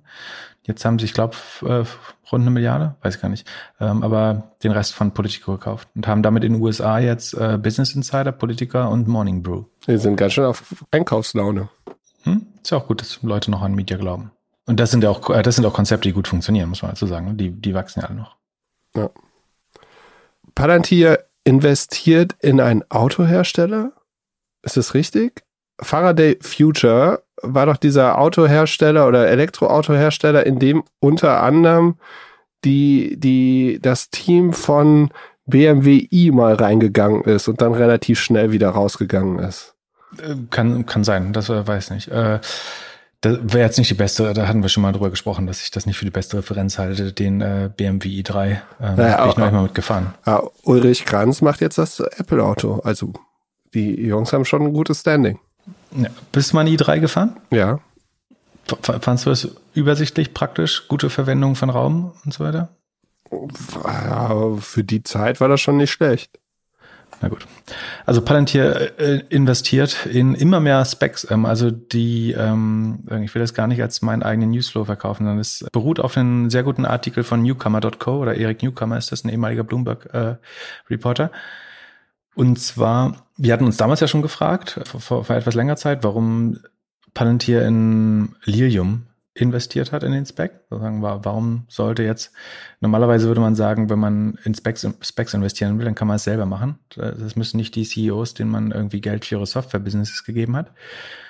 Und insgesamt hat Palantir inzwischen in acht verschiedene Specs und Spec-Kandidaten investiert, ähm, hat sich herausgestellt. Und in dem Fall muss man aber davon ausgehen, dass ein gewisses Geschäftsinteresse, also dass man, das sind nicht nur strategische Investments, sondern äh, da scheint es auch ein Interesse an, an direktes Umsatzinteresse dabei zu geben. Nämlich was in mindestens drei Fällen inzwischen ähm, öffentlich geworden ist, ist, dass Palantir typischerweise irgendwas zwischen 20 und 30 Millionen investiert in diese Specs und gleichzeitig oder so zeitnah Verträge abschließt, wonach diese Firmen ihnen über die nächsten fünf Jahre das Doppelte an Umsatz wieder abnehmen. Und das wäre ungefähr so, wie wenn, also ich mache jetzt ein Startup und sage, ich brauche einen SEO-Berater. Mhm. Dann würde ich sagen, und, und ich hätte dich, und, und du würdest sagen, können wir gerne machen. Du investierst 50.000 Euro in mein Startup, aber du würdest mir jetzt in den kommenden Jahren eine Rechnung von 100.000 Euro in Rechnung stellen. Also wenn ich 50, ich würde 50.000 investieren und sagen, äh, in den nächsten fünf Jahren möchte ich aber 100.000 zurückhaben. Als Rechnung, als Rechnung. Also äh, für meine Arbeitsleistung. Genau, also ich ziehe mehr, als ich investiert habe, aus der Company wieder raus und leiste natürlich auch was. Wobei Leistung ist bei, bei Palantir natürlich insofern anders, dass dann Software hat ja eine sehr hohe Gross Margin. Bei, für mich als SEO-Consultant ist das gar nicht so geil, weil das heißt ja auch, ich muss da wirklich arbeiten. Bei Palantir ist ja eher so, dass die stellen ihnen eine bestehende Software zur Verfügung, ähm, wo dann ganz wenig Kosten mit in Verbindung stehen, eventuell die Implementierung, ähm, aber trotzdem sollte, sagen, wenn der Kunde weiß, was er bestellt und halbwegs fähig ist, sollte die Gross Margin für dieses Kundenprofil eigentlich 85, 90 Prozent sein. Äh, das heißt, sie kriegen eigentlich, sagen, ja, also ich will jetzt nicht sagen, dass es keine Gegenleistung gibt, ne? aber sie, sie selber haben wenig Kosten und kriegen aber einen Großteil des Geldes als Umsatz zurück. Und was halt speziell ist, ist, dass dieser Umsatz dann bei Palantir mit 30 mal Umsatz bewertet ist. Hm. Also sie wissen genau, also sie, sie haben zum Beispiel 20 Millionen in Cellularity investiert und bekommen über die nächsten fünf Jahre 40 Millionen zurück. Das sind 8 Millionen pro Jahr. Und die wissen also eigentlich, dass das ihre Bewertung bei, bei 8 Millionen um 240 Millionen steigert gerade. Bei 8 Millionen pro Jahr. Das heißt, sie haben 20 Millionen investiert, um 240 Millionen Bewertungen aufzubauen. Das haben sie mit Sarkos gemacht, wo sie Sekunde, da haben sie, glaube ich, 25 Millionen oder 20 Millionen investiert, bekommen äh, über die nächsten sechs Jahre 42 Millionen zurück. Also siebenmal, äh, sieben Millionen pro Jahr. Äh, 21, 21 Millionen haben sie investiert. So, das heißt, sie haben dreimal so viel investiert, wie sie jährliches Revenue machen, aber kriegen das Revenue dann mit 30 Mal Umsatz äh, bewertet. Bei äh, Roywind oder Roivant, wie heißt das so, Roywind, glaube ich, haben sie 30 Millionen investiert, kriegen 39 Millionen zurück über die nächsten fünf Jahre an Umsatz. Faraday Future 25 Millionen investiert und bekommen über die nächsten vier bis sechs Jahren äh, kriegen sie, da ist noch nicht klar, wie viel zurückbekommen, aber es sieht sehr aus, als wäre es ein ähnlicher Deal, also es ist doppelte wieder äh, zurückkommen. Interessanterweise entspricht das fast immer acht Millionen Umsatz pro Jahr, was zufällig das der durchschnittliche Umsatz pro Kunde ist. Äh, also könntest, wenn du böswillig bist, könntest du das fast noch unterstellen, Sie strukturieren diese Deals mit den 20 Millionen Investments und 40 Millionen oder rund 40 Millionen Rückflüssen genauso, dass es sich verhält wie das typische Kundenprofil über, über die Zeit. Das ist genau der typische Spend. Und das haben sie gemacht mit Sarkos, Roy, äh, Roywind, äh, Solidarity, mit Lilium, wo du dich fragen musst, warum so ein Flugzeug eigentlich eine Data Analytics, Analytics Plattform äh, braucht und warum sie es nicht selber äh, machen mit äh, irgendwie vernünftigen Solutions, irgendwie mit äh, Snowflake, Tableau, was weiß ich. Babylon Health, ein Telemedizin-Service, keine Ahnung, wofür die Palantir brauchen. Boxed, ein Wholesale, also ein äh, sowas wie Costco im Internet, also du kannst irgendwie Toilettenpapier in, in Großpackungen bestellen. Auch nicht so sicher, warum da jetzt äh, Palantir, warum die jetzt acht Millionen im Jahr mit Palantir ausgeben sollten, falls sie so viel zahlen. Peer Therapeutics, eine, also das sind so Mental Health Apps oder ja, so auch nicht typisches Kundenprofil von Palantir eigentlich. Haben die sich das ausgedacht oder gab es das früher schon ein paar Mal, dass das Firmen so gemacht haben? Dieses Modell? Es erinnert so ein bisschen an, weiß nicht, ob du das noch kennst, aber es erinnert ein bisschen an neuen Markt. Da gab es auch so Gegenseitigkeitsgeschäfte oder dass du gegen, also da wurde teilweise Umsatz gegen Umsatz getauscht. Also ich kaufe dein, deine Leistung, wenn du meine kaufst. Das ist Zahlungs, also vom Zahlungsstrom her neutral, aber beide haben Umsatz verbucht. Also wir können sagen, so ich, ich, ich stelle dir eine Rechnung über SEO, also sagen wir, wir würden mit dem Zehnfachen unseres Umsatzes bewertet werden. Dann sagt ihr, hey Philipp, ich stelle dir mal eine Beratungsrechnung über 100.000 Euro und habe in dem Moment eine Million Bewertungen aufgebaut. Und du sagst mir, ja, was kannst du anbieten? Macht ja OKR-Beratung, ein bisschen Produkt. Genau, du machst OKR-Beratung bei mir für 10.000 Euro, äh, für 100.000 Euro. So, dann haben wir beide zwei Millionen beschaffen und äh, kein, keiner hat Geld verloren. So, ach so, Umsatz doch, äh, Umsatz. Ach so, und die ist für, für Unternehmen durchlaufender Posten. Also äh, egal, nicht mal umsatzsteuerrelevant. So, das, äh, das ist dann, also ich will das nicht propagieren oder so. Es ist auf jeden Fall, wenn da keine Gegenleistung äh, dahinter steht, ähm, ist das irgendwie rechtlich relevant. Das, äh, ich will jetzt auch niemand unterstellen, dass das macht, aber diese, diese Geschäfte, die SEC schaut sich die Palantir-Geschäfte oder hat ein gewisses Interesse äh, schon dafür gewählt. Also sie werden teilweise, teilweise werden sie disclosed in den Filings, äh, aber nicht, nicht bei allen. Aber es sieht so aus, als wenn sie immer wieder diese Art Geschäft machen. Und mein Favorite ist äh, Vejo oder Vejo, ich glaube Vejo, das klingt, das sieht so spanisch aus. Ähm, das ist so ein Telematik-Service, womit du, äh, also du trackst lauter kleine private Autos und dann kann man daraus irgendwie Big Data drauf machen. Und die haben am äh, Ende Juni 2021, vor zwei Monaten, bekannt gegeben, äh, Vejo partners with Microsoft Palantir Technologies and Sompo Holdings to transform the future of connected vehicle data. Und Microsoft und Palantir sind Pipe-Investor. Also in, innerhalb des Specs gibt es ja diesen Pipe oder so, dazu kommt der Pipe. Da haben die investiert, äh, was dann immer ein gutes Zeichen für andere Investoren ist. Und rate, welche Data-Plattform Vero nutzen wird in Zukunft? Palantir. Und rat mal, welche Cloud-Plattform sie in Zukunft nutzen werden? Palantir? Nee, Microsoft. Oh. Aber die haben ja auch investiert. Also. also, irgendwie kaufen sich Silicon Valley Unternehmen jetzt einfach ihre Kunden oder investieren, um dann das, damit die Kunden dann das Geld haben, um später die eigenen ähm, Lösung zu kaufen. Und das ist problematisch einerseits, weil das funktioniert nur, solange alle ihre Bewertung steigern weiter. Äh, wenn nicht, wird das ganz schnell kompliziert. Ähm, und das andere ist, es übervorteilt ja auch andere Investoren. So. Also wenn, wenn ich jetzt äh, irgendwie 1000 Euro in, in Tony Spec stecke, dann wird äh, Alexander Kudlich nicht Doppelgänger-Podcast äh, darauf vorinstallieren. Wahrscheinlich. Ähm, das heißt, es sind nicht mehr alle Investoren gleichgestellt in, in diesen Specs, wo, wo Palantir dann, weil, weil sie sozusagen als einer der äh, privaten Investoren in dem Pipe äh, sozusagen Sonderkonditionen bekommen und ein direktes gegenseitiges Geschäft äh, damit bedingen, äh, was wo, wo quasi jeder andere Investor einen schlechteren Deal bekommt, weil der, der darf nicht in die Rechnung stellen, äh, irgendwie in den nächsten Jahren. Und gerade weil diese Grossmargen, also weil der Profit an dem Umsatz so hoch ist, äh, dann es ja, äh, ja, kompliziert. Ja, den Artikel von Newman, nee, Newcomer werden wir mal auf jeden Fall verlinken. Ähm, genau. Und wir hatten ja letztes Mal Palantir ist vom Umsatz her auf einem besseren Weg und sieht nicht mehr ganz so schlimm aus. Da bleibe ich auch bei. Sozusagen die Zahlen haben sich verbessert, äh, ganz klar. Aber sondern die zwei großen Probleme sind einerseits diese hohen Stock Option Compensations, wo man auch nochmal überlegen muss, wo, also sagen, wo die alle hingehen. Und äh, das andere Problem ist eben, dass, ich meine, wenn du das zusammennimmst, das sind jetzt allein acht Deals, jeweils über 40 Millionen, äh, rund 40 Millionen zukünftigen Umsatz. Das heißt, das allein sind 320 Millionen zukünftiger Umsatz, der jetzt mit 30x bewertet ist äh, gesamt. Na gut, jetzt muss man fairerweise sagen, das äh, pro Jahr entspricht das ja ein bisschen weniger, ne? Aber also es sind trotzdem äh, locker paar hundert Millionen an Bewertungen, die allein dadurch aufgebaut werden. Milliarden sogar. Glaubst du, dass es irgendwann sein wird, dass Apple nicht mehr von Google Geld nimmt, um Google als einzige Suche im Apple-Universum zu haben? Mm, das ist ein gut, das stellen sich viele die Frage. Also ähm, so ein Investment Analyst Bernstein hat gemutmaßt, dass Apple, äh, dass Google bis zu 15 Milliarden dieses Jahr zahlen könnte und dass es weiter bis auf über 20 Milliarden steigern könnte in der Zukunft, was Google an Apple zahlt, damit Google die Standardsuche auf dem iPhone ist. Und viele fragen sich, also warum sollte Google das rückgängig machen? Das ist die Frage. Also. Warum sollte Apple das rückgängig machen?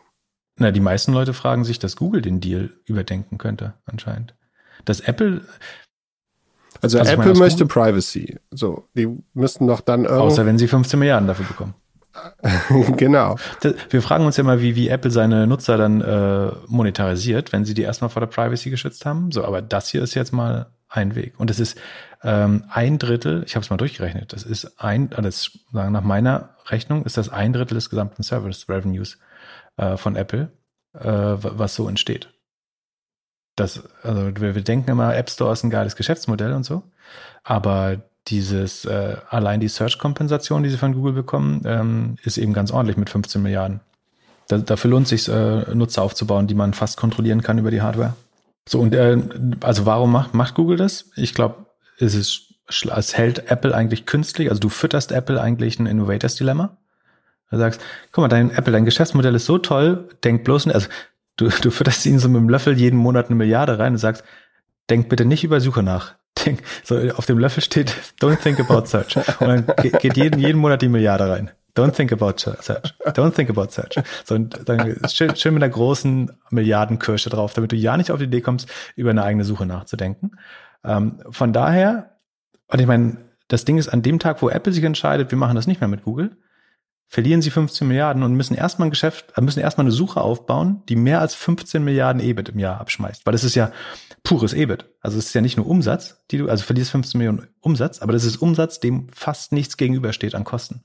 Sondern das kriegst du dafür, dass du deine Nutzer in Geiselhaft genommen hast, sozusagen, und die jetzt verkaufst an Google. 15 Milliarden purer Gewinn. So, und jetzt bauen wir von heute auf morgen eine Such Suchmaschine. Und ich meine, Apple kann sich eine gewisse strategische Weitsicht leisten. Also die muss jetzt nicht im Jahr eins 15 Milliarden EBIT machen, aber das musst du erstmal schaffen. 15 Milliarden EBIT. Ähm, das, also, wir können mal gucken, was Google mit seiner Suche, äh, Sekunde. D -d -d Operating Income nehmen wir mal. Ja gut, das sieht jetzt gerade besonders gut aus. So, aber Google ist bei ja, da kommt gar nicht so viel von Search aus, kommt das von Search. Ja, also Google hat so inzwischen 60 Milliarden Operating Income, aber das sah vor, also vor vier Jahren oder so, waren sie noch nicht so weit. Und von den also, 60, also die geben 15 ab und 60 bleibt. Machen trotzdem noch 60, ja, das muss man auch dazu sagen. ähm, wie auch immer, aber also Apple weiß jetzt, wenn sie das einstellen wollen, dann müssen sie relativ bald eine Suchmaschine bauen, die mehr als 5 Milliarden EBIT, äh, EBIT, äh, EBIT Contribution macht. Ja, vor allem auch eine Suche, die die Leute nutzen möchten. Genau, und das ist nämlich die andere Frage.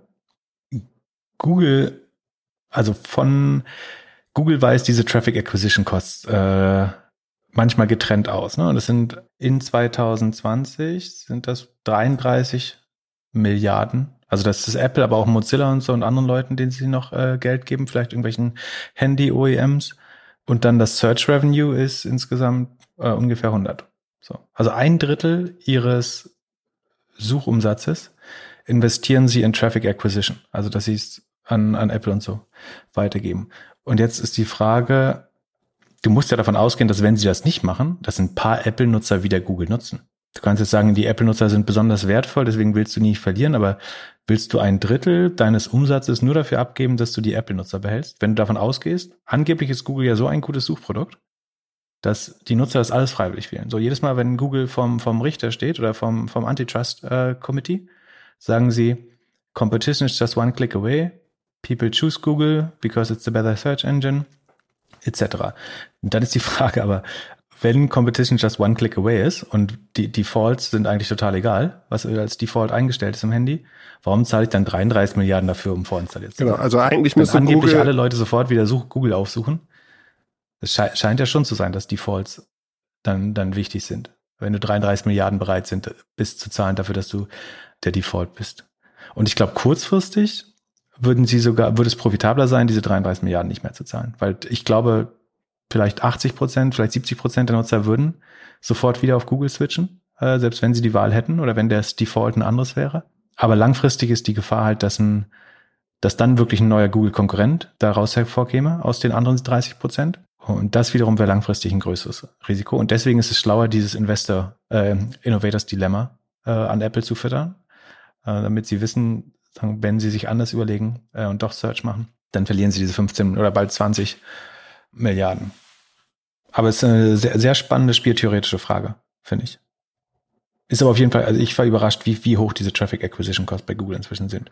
Und eigentlich musst du jedes Mal, wenn, wenn sie wieder sagen, äh, das ist hier ein sehr kompetitiver Markt und jeder kann seine Suche selber auswählen, äh, sie fragen, warum sie dann 33 Milliarden zahlen dafür, dass sie die äh, Default-Suche sind, wenn angeblich alle, alle Bürger mündig entscheiden, welche Suche sie benutzen. Ja, Wahnsinn. Also scheint es eher so, dass äh, Google irgendwann vielleicht sagt. Aber die kriegen ja jetzt mehr Konkurrenz. In den letzten Jahren hat man immer gedacht, Google kriegt keine Konkurrenz. Jetzt sieht man irgendwie links und rechts versuchen das wieder ein paar Teams. Es gibt eins, oder? Niva. Ja. Oder was, was ist noch Konkurrenz? Ja. DuckDuckGo ist noch äh, relativ, aber ist auch äh, ja, nicht viel proprietäre Search dabei. Also viele der Konkurrenzsuchmaschinen arbeiten ja dann auf Google oder Bing Daten beziehungsweise auf deren Advertising äh, Backends. Von daher ist der einzig echte Konkurrent im Moment, glaube ich, Niva. Und Apple versucht netter zu sein zu kleinen Developern, kam in die Tage wieder in den News. Genau, die haben ein Verfahren in den USA gesettelt, wo, das ist nicht das Epic Fortnite-Verfahren, sondern eins von vielen kleinen Entwicklern, die auch geklagt haben, dass diese 30 Prozent App Store Marge oder Take Rate, die Apple sich nimmt, zu hoch ist. Und da konnte man sich jetzt relativ gütlich einigen. Also ähm, Apple macht einen 100 Millionen Developer Assistance Fund keine Ahnung, wem dann zugutekommt, aber vielleicht investieren sie in kleine Developer einfach, oder was ja im Zweifel kein schlechtes Modell sein sollte. Vielleicht kann man damit sogar Geld machen. Und im Vergleich, das ist äh, 0,0005 Prozent von dem Geld, was Apple auf dem Grand Caymans oder sonst wo liegen hat. Das heißt, 100, 100 Millionen sollten ihnen wirklich nicht wehtun, äh, zumal es eben nur ein Fund ist und jetzt nicht direkte Kosten. Dann erlauben sie Developern ihre Kunden äh, das war mal geblockt, dass du als Developer den, die Kunden nicht erreichen konntest, glaube ich. Das heißt, da wird so eine minimale CRM-Möglichkeit oder ähm, Kontaktmöglichkeit erlaubt in Zukunft. Da wusste man aber auch, dass man das wahrscheinlich nicht durchbekommt vom Antitrust äh, Court. Und diese Regelung, dass man die Take Rate für kleine Entwickler unter einer Million Umsatz von 30 auf 50, 15, 1,5 Millionen senk, äh, Prozent senkt, das verlängert man um weitere drei Jahre. Wobei da ja auch schon klar geworden ist, dass das kaum Kosten hat für Apple, weil den Großteil des Umsatzes machen natürlich die allergrößten Developer und nicht die ganzen kleinen. Das wird von allen als großer Sieg verkauft, ist aber eher Non-Event. Ich glaube, da wird der Ausgang des Epic oder Fortnite-Verfahrens wahrscheinlich spannender. Wie sehr hast du dich über die Zahlen von Salesforce gefreut? Sehr gefreut. Salesforce, ich habe keine Salesforce-Aktien mehr. Ich finde es ein gutes Basisinvestment, äh, sage ich ja ganz oft. Also das ist eine der solidesten Firmen ist. Du meinst, weil sie relativ positiv waren, wie ich es vorausgesagt habe, oder? Genau. Deswegen. Also ja, das war jetzt nicht so schwer. Ja, Würde ich mir nicht äh, groß anrechnen. Aber ich hatte gesagt, sie werden wieder Richtung 25 Prozent Wachstum gehen. gehen. Sie sind jetzt auf äh, Sekunde 23, nee, 23 Prozent äh, auf 6,3 Milliarden Quartalsumsatz. Also das Wachstum beschleunigt sich wieder leicht. Ähm, was interessant fand, dass die Sales Cloud nur noch 15% plus gemacht hat im Jahr. also was früher das Stammgeschäft war, und, nur ein Viertel der Umsätze ist inzwischen. Und das Wachstum kommt hauptsächlich aus drei Sachen, äh, der Marketingplattform oder Services-Plattform, dem sogenannten Plattform-Business, also was Tableau und so zugekaufte Sachen auch sind, äh, und dass Europa schneller wächst als der Rest der Welt. Das ist, wo Salesforce gerade wächst. Sie haben eine 20,4% Non-GAP Operating Margin. Also der, der Cashflow, den, normalerweise würde man zu Rule of 40 ja den äh, Cashflow rannehmen. Der schwankt bei Salesforce aber sehr, weil die Verträge hauptsächlich in Q1 und Q2 äh, billable werden oder bezahlt, äh, ja, irgendwann äh, Q1 und Q4 sind die Quartals, wo typischerweise Quartale, wo verhandelt wird mit den Kunden.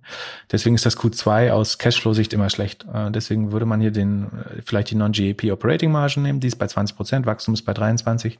Das heißt, sie sind wieder, also haben mit ein bisschen Abstand in der Rule of 40 drin. Ähm, die Marge ist die beste seit Jahren, also das absolute Rekordmarge 20,4 Prozent. Und solange die Salesforce über 20 Prozent wächst, sollte es äh, weiterhin top Top-Mischung aus viel Substanz und Sicherheit und Cloud bleiben, glaube ich. Ich brutale Logins, ähm, extrem gute Verhandlungsposition. Wenn du mal, also stell dir vor, du hast ein Startup mit 100 Salesforce-Lizenzen. Wenn Salesforce einfach sagt, es kostet das nächste Jahr 20 Prozent mehr, du hast eigentlich keine Möglichkeit, um umzustellen. Also ich glaube, im unteren Segment, wo sie konkurrieren mit HubSpot und Pipedrive teilweise, da bleibt es vielleicht umkämpft. So, und da müssen sie schauen, dass sie genug Kunden bekommen. Aber gerade sozusagen, sobald die Kunden älter werden oder die Kunden, die schon immer mit Salesforce gearbeitet haben oder die Gründer, nutzen eigentlich immer wieder Salesforce. Ja, also wenn ähm, du einmal dein Team da drauf hast, dann wirst du nicht mehr wechseln.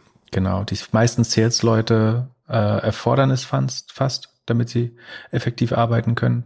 Und gemessen an den Gesamtkosten, also wenn du überlegst, was du für Leads ausgibst, was du für den äh, Sales Rep ausgibst oder die äh, Sales-Mitarbeiterin, dann ist eben der Softwareanteil, den du sozusagen für die effektive Arbeit mit Salesforce pro Seat bezahlst, dann doch verschwindend gering.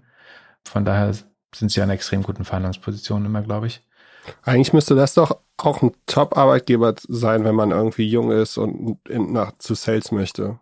Also wenn du das zwei, drei Jahre auf deinem Lebenslauf hast, bist du doch eigentlich top qualifiziert für irgendein anderes SaaS-Unternehmen, in dem du dann Sales mhm. machen solltest, machen könntest.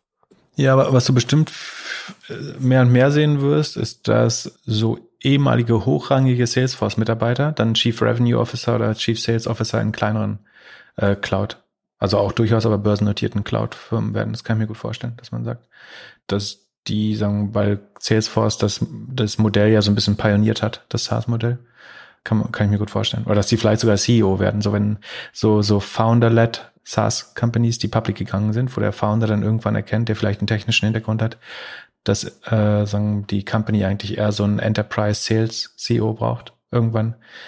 Ähm, dafür ist irgendwie in einer hohen Position bei Salesforce gearbeitet zu haben wahrscheinlich eine gute Qualifikation, würde ich annehmen. Ja. Oder überhaupt in, um in Enterprises reinzukommen. Ja. Und Snowflake? Die haben auch gut abgeliefert, aber die Aktie hat nicht richtig reagiert. Die hat, also ursprünglich sogar kurz negativ, was ich nicht verstanden habe, dann aber relativ, ähm, Sekunde, Snowflake. Snowflake müsste doch jetzt so ein Inflationsrisikokandidat sein. Ja, aber Snowflake, Snowflake hat positiv reagiert. Ja? Leicht, leicht positiv. Okay. Aber, aber die, wie, wie groß ist der Multiple nochmal? Ja, Aua, das Multiple ist Aua groß. ähm, Sekunde, ich muss mal gucken. Äh, 100 irgendwas, über 100. Aber ich habe letztes Mal gesagt, solange sie ähm, beim Wachstum über 100 Prozent bleiben, ist alles gut. Also Price Sales laut Yahoo äh, 106.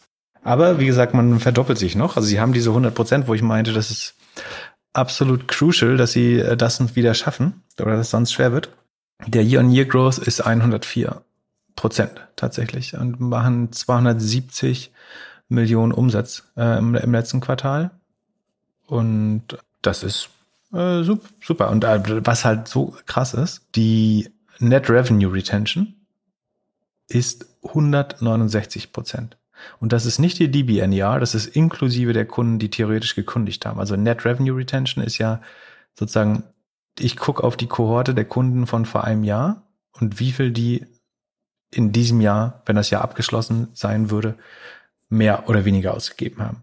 Und das heißt, der durchschnittliche Kunde gibt 70 Prozent mehr aus, selbst inklusive der Kunden, die weniger ausgeben oder gekündigt haben. Das ist ein Wert, ich weiß nicht, ob das irgendein Twilio war mal nah da dran, zumindest mit der DBNER. Also die meisten Firmen würden sich freuen, wenn nur die Kunden, die geblieben sind, 30 Prozent mehr ausgeben.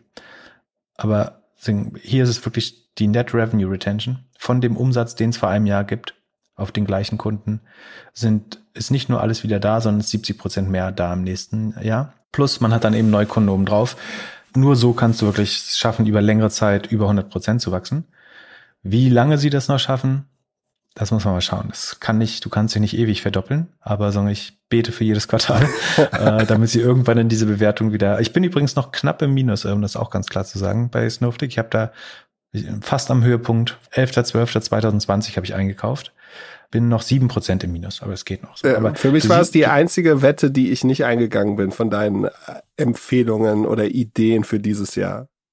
Ja, aber ich kann mir vorstellen, also ich meine, also wenn wir jetzt einfach ein Jahr warten, dann hat's, und die Aktie bewegt sich nicht, dann hat sich die Bewertung halbiert.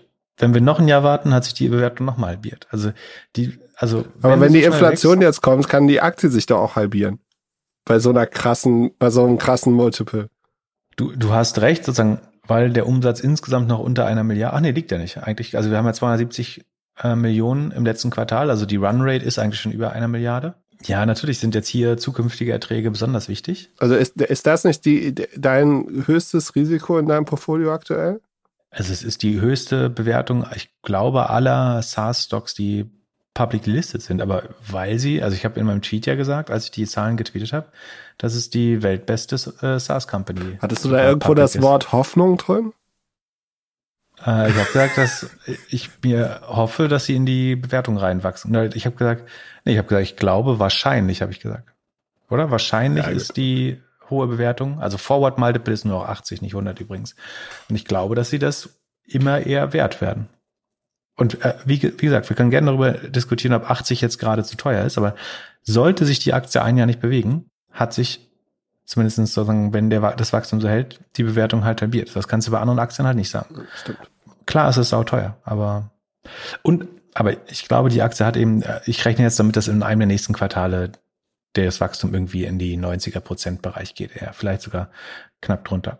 Aber die, dieses Consumption-based Modell, also äh, Snowflake ist äh, letztlich Data Lake, Data Warehouse in the Cloud. Du kannst deine ganzen Datenquellen dort zusammenführen und dadurch können viele Abteilungen äh, irgendwie von BI über Developer, über irgendwie Schnittstellen zum, zum Web äh, gleichzeitig auf diesen Daten äh, arbeiten.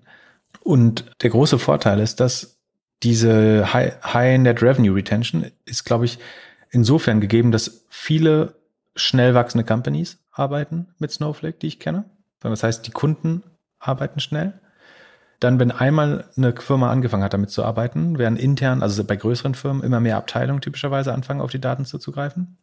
Und also wenn wir eine, uns auf eine Sache einigen können, bestimmt, dass in Zukunft mit mehr Daten gearbeitet wird. Sozusagen die, die An Anzahl oder die, die Menge an verarbeiteten Daten wird wachsen. So, und weil das so ein schönes, nicht ein echtes SaaS-Modell, sondern ein volumenbasiertes Modell ist, nämlich du kaufst irgendwie Credits, dass du, keine Ahnung, so viel, so viel Terabytes oder äh, an Daten oder so und so viel Operations machen kannst in der Cloud.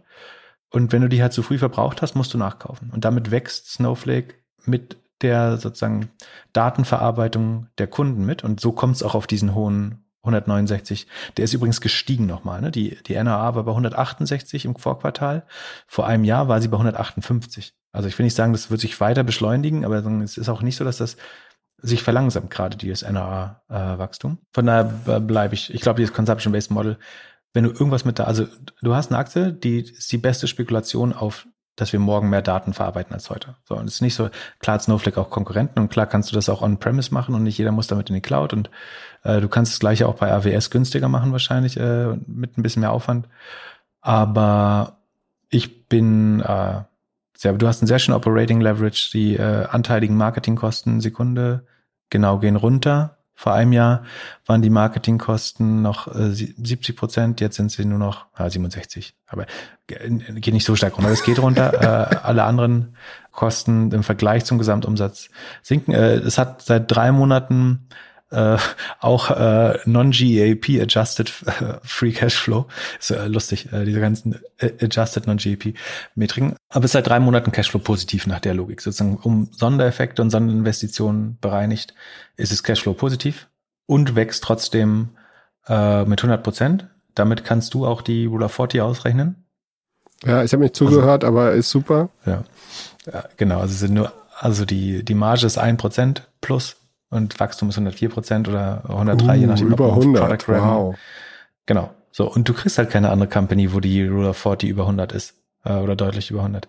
Plus die Super NA, ich bleib bullish und ist sau hoch bewertet, aber ich zahle lieber, ich zahle lieber für einen Snowflake 80 mal Forward als für Palantir, die sich ihren Umsatz irgendwie bei Startups einkaufen, wo du nicht mal weißt, äh, also, na gut, ich will nichts falsch sagen, aber ja. Lass uns lieber über Fahrräder sprechen. Warum zur heutigen Zeit würdest du die Preise deiner Hardware nach unten ajustieren? Kannst du mir das bitte erklären? Kannst du mir erklären, was die sich gedacht haben? Wieso machen die die Fahrräder 20% günstiger?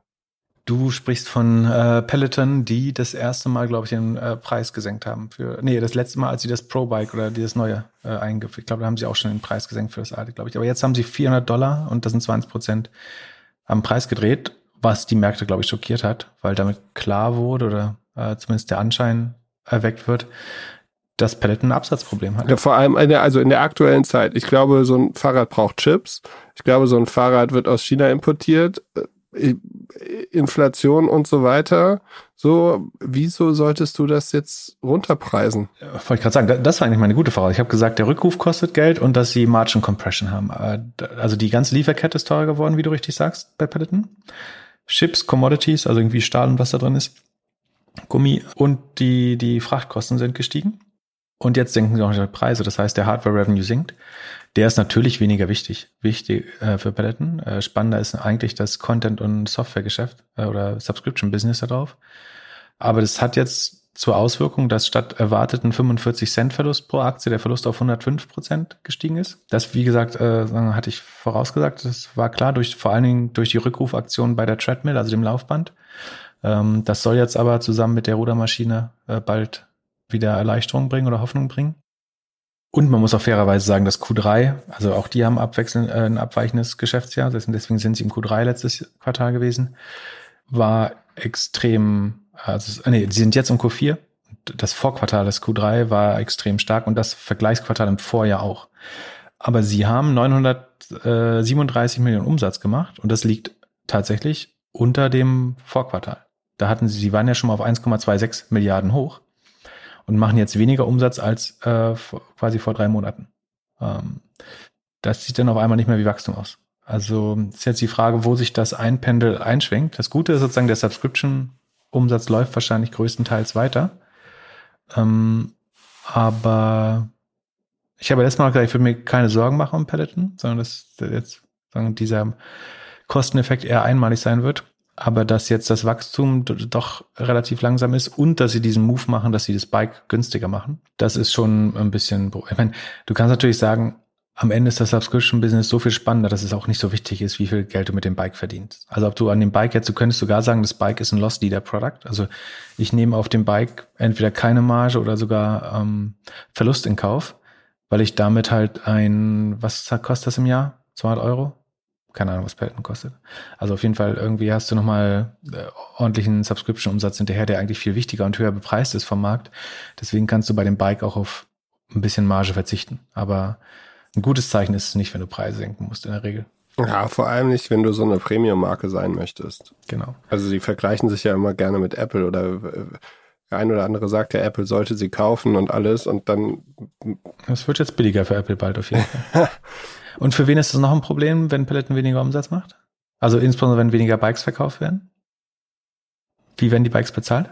Ach so, hier, Klarna und so. Firm ist ja deren exklusiver Partner. Ja, in Amerika, aber in, Die, in Europa macht Klarna das, glaube ich. Ach so, Klarna auch. Uiuiui. Weil in, in Amerika ist ja ein Drittel der Firm-Sales sind angeblich Peloton allein. Ähm, die haben ja gesagt, das wäre kein Problem, die Konzentration. Aber also, wenn da jetzt die Zahlen langsam stagnieren, dann bekommt auch Firm ein Wachstumsproblem. Und hier zeigt sich wieder die Effizienz der Märkte.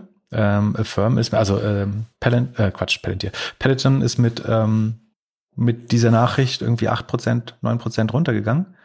Und auch Affirm hat ziemlich genau ein Drittel davon, nämlich 3, 4% äh, verloren. Auch, weil das auch ihr Business signifikant beeinflussen sollte.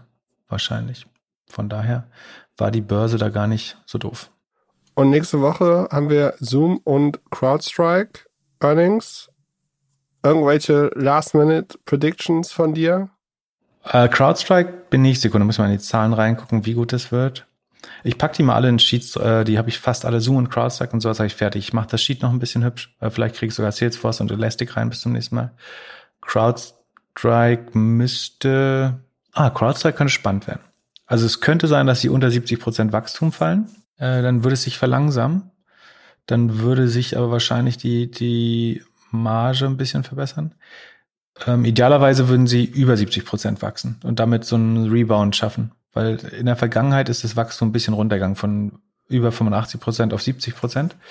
Äh, das heißt, CrowdStrike würde es ja gut tun, wenn sie über 70 Prozent wachsen. Das wäre ein Träumchen, alles über 70 Prozent. Ähm, Sekunde, das wären, muss ich mal gucken.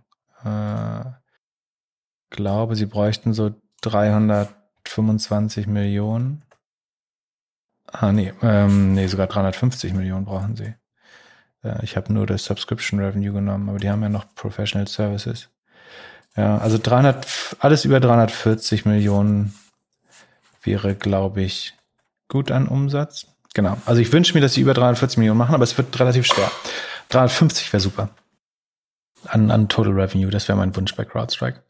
Aber sie profitieren von der Nasdaq-Aufnahme. Ähm, ich glaube, dass das Narrativ verfängt weiter, dass Cybersecurity jetzt nicht unwichtiger wird. Sollte diese Initiative von beiden fruchten und selbst wenn ähm, Google und Microsoft da viel der Arbeit machen, ich glaube, am Ende landen Kunden mehr und mehr dann doch bei CrowdStrike, sobald sie sich mit dem Thema wirklich beschäftigen. Cross-Margin ist super, soll funktionieren. Zoom, äh, Zoom wird spannend. Der, schau ich mal kurz in die Zahlen. Ach, das ist so äh, vertragt mit diesen Superwachstumszahlen bei, bei so äh, Die müssen eigentlich vor allen Dingen schauen, dass sie nicht im Vergleich zum Vorquartal, äh, Vorjahresquartal, sondern zum Vorquartal äh, weiter wachsen. Das heißt über 1,1 Milliarden idealerweise. Ich kann jetzt nicht gucken, was die Earnings Whispers sind, aber wird, glaube ich, ich glaube nicht, dass sie krass abfallen. Aber bei Zoom konnte man das so ein bisschen äh, prognostizieren, wenn man die Collections vergleicht mit dem Cashflow. Also die haben so einen abweichenden Buchungszyklus, weil viele Kunden für das Jahr im Voraus zahlen. Und du kannst über eine gewisse Logik mit den Collections, also wer sich das wirklich, wer jetzt fett in Zoom investiert ist und sich das ausrechnen will, der kann, wenn er die letzten Jahre mal die Collections und Renewals anschaut, die teilweise mit ausgegeben werden, äh, so relativ gut prognostizieren, ob das Wachstum gerade verflacht bei Zoom oder nicht. Aber würde ich mich eher überraschen lassen. Will ich nicht predikten. Ist mir zu kompliziert. Und letzte Frage für den Podcast. Was will uns Jack von Twitter und Square mit seinem Tweet sagen? Keine Ahnung, ehrlich gesagt. Also er hat getweetet ein weißes Viereck oder so einen weißen Quader, ähm, einen schwarzen und einen weißen. Ähm, ich hätte auch gesagt, äh, es hat irgendwie, also es soll Square, ich dachte so, kriegt Square ein äh, farbiges Board-Member oder so. Aber ist, äh, Jay-Z ist schon im Board, ne? ja. Weil die, findest du doof? Ja. Ja, was ist denn deine Interpretation? Ich habe keine Ahnung. Ich, ich, ich, ich fand aber dann Blockchain ganz schlau, weil sind also vier, drei Squares sind natürlich auch drei Blocks. Das wäre irgendwie in der Kryptoszene ja schon mal jemandem aufgefallen, dass man so eine Blockchain basteln kann mit, also dann nutzt man eher so dieses Chain-Symbol oder Link-Symbol, oder? Hast, hast du eine Idee, äh, was er uns da wieder bedeuten will? Wird irgendeine Kryptowährung pushen? Irgendeine Kooperation? Irgendein Zusammenschluss? Wir werden es rausfinden. Ja, nächste Woche wird es, wird es draußen sein. Wahrscheinlich schon heute. Und ja, nächste Woche gibt es noch andere spannende News, glaube ich. Ja, und du sagst, ich muss mir keine Sorgen machen, was jetzt hier die amerikanische Notenbank macht. Bleibt alles easy. Du wirst sie nicht umstimmen können. Also, willst du jetzt deine Aktien deswegen alle verkaufen? Nee. Ich, ich würde mich von sowas, also ich will niemandem vorschreiben, was er machen soll, sondern alle Disclaimer lesen und selber Entscheidungen treffen und selber Research machen. Aber sagen, für mich spielt das keine Rolle. Aber ja, sagen, wenn die Zinsen irgendwann mal angehoben werden, dann werden die Tech-Stocks mit Gewinn weiter in der Zukunft die ersten sein, die stark negativ davon beeinflusst. Und stark negativ heißt 5, 10, 20 Viel, viel gefährlicher finde ich, viel gefährlicher finde ich jetzt mehr sowas wie äh, Palantir zu sehen und so eine Late-Stage-Capitalism-Sachen, äh, die man damals beim neuen Markt gesehen hat und so ein paar andere Exzesse, äh, über die wir nächste Woche reden können, machen mir viel mehr Angst, äh, was Aktienkultur und die, die Börsen angeht. Ja, ich wollte noch einen Witz heute bringen, aber den, die Vorlage lege ich mir vielleicht für nächste Woche. Nee, komm, ich bin, wollen wir mal einführen, dass du einen Witz erzählst, jede äh, Folge? Bin ich sehr dafür. Ist jetzt der Zeitpunkt anzufangen. Ja, wenn, wir über, wenn wir über die Wahl gesprochen hätten, dann hätte ich nochmal gesagt, dass man, also äh, als, als Bürger, Bürgerin kann man alle, alle vier Jahre wählen, aber als Raucher, Raucherin kann man sich jeden Tag entscheiden, beim Rauchen aufzuhören. Das ist ein Witz? Ja, so fast auch anhand, aber für die Philip Morris Kampagne, die sie jetzt hier out of home so schön die Wahl macht. Äh, Habe ich gar nicht mitbekommen. Erzähl mal. Dann haben's. Ja, äh, Philip Morris hat so eine schöne, ja, nein, also so eine große Kampagne gemacht, dass man halt jetzt wählen soll, was man ja auch machen soll. Äh, aber ich finde eher, dass man die Wahl hat, äh, das Rauchen aufzuhören. Ja, äh, ich habe mit dem Rauchen aufgehört vor ja, gar nicht allzu langer Zeit. Also ich habe auch immer nur casual mal geraucht äh, und finde es inzwischen furchtbar dumm, dass ich irgendwann mal geraucht habe.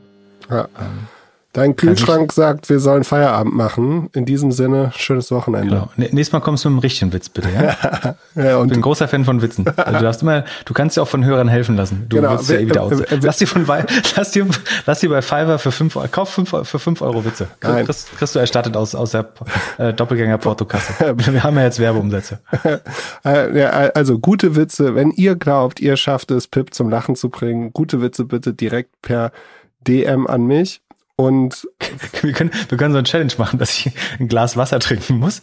Du erzählst den Witz und ich darf, äh, dann müssen wir auf Video gehen. Äh, und äh, ich darf nicht lachen. Das machen wir für zu, zur Weihnacht, Weihnachtsfolge. Äh, ja, zu Weihnachten. Ja, fall, fall, falls ihr jetzt hier den schlechten, äh, schlecht, das schlechte Ende dieses Podcasts immer noch hört, äh, schreibt uns eine Bewertung, bewer äh, bewirbt uns bei euren Freunden und habt ein schönes Wochenende. Bis dann. Bis dann. Ciao, ciao.